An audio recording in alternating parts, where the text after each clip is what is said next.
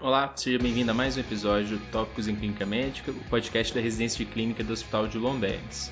Meu nome é Ricardo Braga e hoje nós vamos conversar sobre dengue.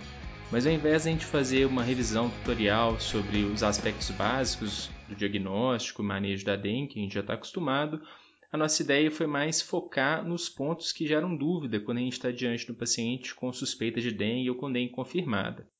Então, para ajudar a gente a focar nessas perguntas, a gente tem a participação hoje do Dr. Frederico Amâncio, infectologista que fez o doutorado dele justamente estudando dengue aqui em Minas Gerais.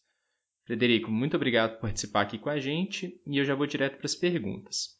Em primeiro lugar, para qual paciente que nós vamos pedir hemograma? A gente tem que pedir para todo mundo que a gente atender? Bom, Ricardo, o hemograma é muito relevante para o acompanhamento dos pacientes com dengue ele vai nos auxiliar a fazermos o diagnóstico diferencial e também avaliarmos se o paciente está evoluindo com a hemoconcentração durante o acompanhamento.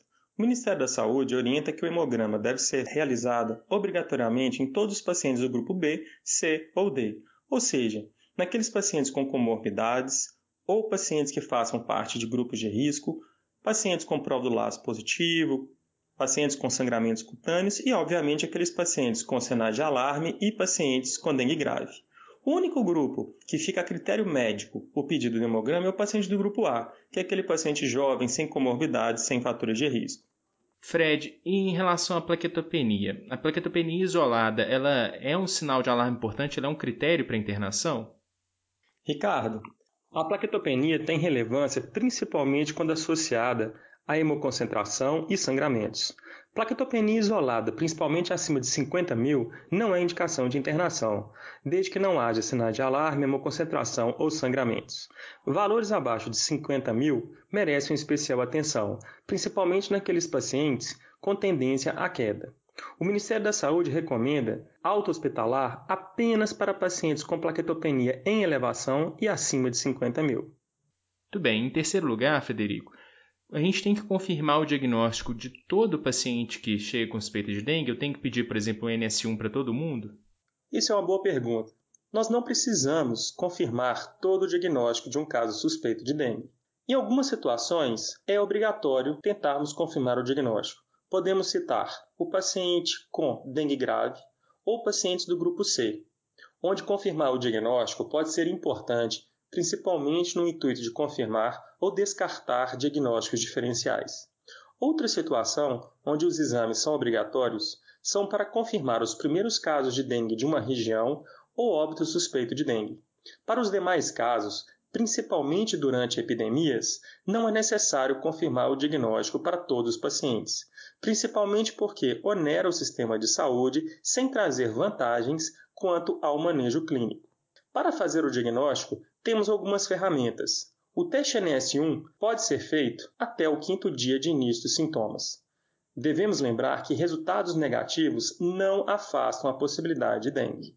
A sorologia IgM deve ser realizada a partir do sexto dia de doença, mas também devemos lembrar que a melhor sensibilidade do IgM é justamente entre o décimo e décimo quarto dia de início dos sintomas.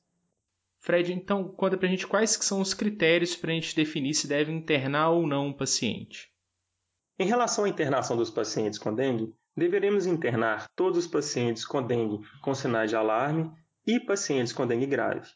Apenas relembrando os sinais de alarme, são dor abdominal intensa, vômitos persistentes, hipotensão ou lipotímia, sangramentos de mucosa, sinais de hemoconcentração e alterações do sensório, como letargia, confusão e irritabilidade. Pacientes com dengue grave são aqueles com choque, disfunções orgânicas como insuficiência renal e pacientes com sangramentos graves, como hemorragia digestiva alta. Para pacientes do grupo B, com múltiplas comorbidades ou comorbidades importantes como insuficiência cardíaca com fração de ejeção reduzida, em alguns casos, podemos optar pela internação quando avaliarmos que teremos uma dificuldade muito grande e um risco importante na hidratação desses pacientes a nível domiciliar. E dentre aqueles pacientes que eu decidi que não precisam internar, que podem ir para casa, eu preciso obrigatoriamente que ele retorne para reavaliação ou será que eu posso simplesmente pedir para ele hidratar e vigiar os sinais de alarme em casa? O acompanhamento dos pacientes com dengue é essencial. O Ministério da Saúde recomenda que aqueles pacientes que fazem parte dos grupos de risco, pacientes com comorbidades, eles devem ter uma reavaliação clínica diária. Pacientes do grupo A, aqueles pacientes jovens sem comorbidades, a gente deve orientar para esse paciente retornar logo após a melhora da febre ou, caso não haja defervescência, retornar no quinto dia de doença. Para finalizar, Fred, conta pra gente quais que são os erros que são cometidos mais frequentemente no manejo do paciente com dengue ou com suspeita de dengue. Ricardo, alguns erros têm ocorrido com mais frequência no manejo clínico dos pacientes com dengue. Um dos que podemos citar é a dificuldade no acompanhamento dos pacientes, principalmente aqueles do grupo A e do grupo B, onde é obrigatória a reavaliação deste paciente. A reavaliação pelo médico ela é importante para detectarmos precocemente os sinais de alarme e também podemos informar e orientar o paciente sobre possíveis complicações e a hidratação mais adequada do paciente. Outro equívoco importante é a banalização dos sinais de alarme. A presença de sinais de alarme denota uma evolução desfavorável do paciente. Nesses casos, a gente deve internar o paciente para um acompanhamento mais cuidadoso. Por último, gostaria de salientar que em muitos casos devemos ter um cuidado maior com a hidratação e sempre evitar a hiperidratação, principalmente nos pacientes cardiopatas, nefropatas e pacientes idosos. Nestes pacientes, um cuidado maior deve ser feito, principalmente para evitarmos quadros de edema agudo ou congestão pulmonar. Fred, muito obrigado pela sua participação. Isso encerra mais um episódio e até a próxima semana. Gostou do podcast? Quer receber os novos episódios do Tópicos no momento em que eles forem publicados, no seu dispositivo e sem precisar fazer nada? Basta assinar o Tópicos em Clínica Médica no Spotify, no Deezer ou no seu agregador de podcast favorito. Não deixe também de acompanhar nosso canal no Instagram, o arroba Podcast, onde nós vamos publicar as referências dos episódios, além de material complementar para ajudar no aprendizado. Lá também é o canal de comunicação com a nossa equipe para fazer comentários, críticas ou até para sugerir pauta para os próximos episódios. Até a próxima semana.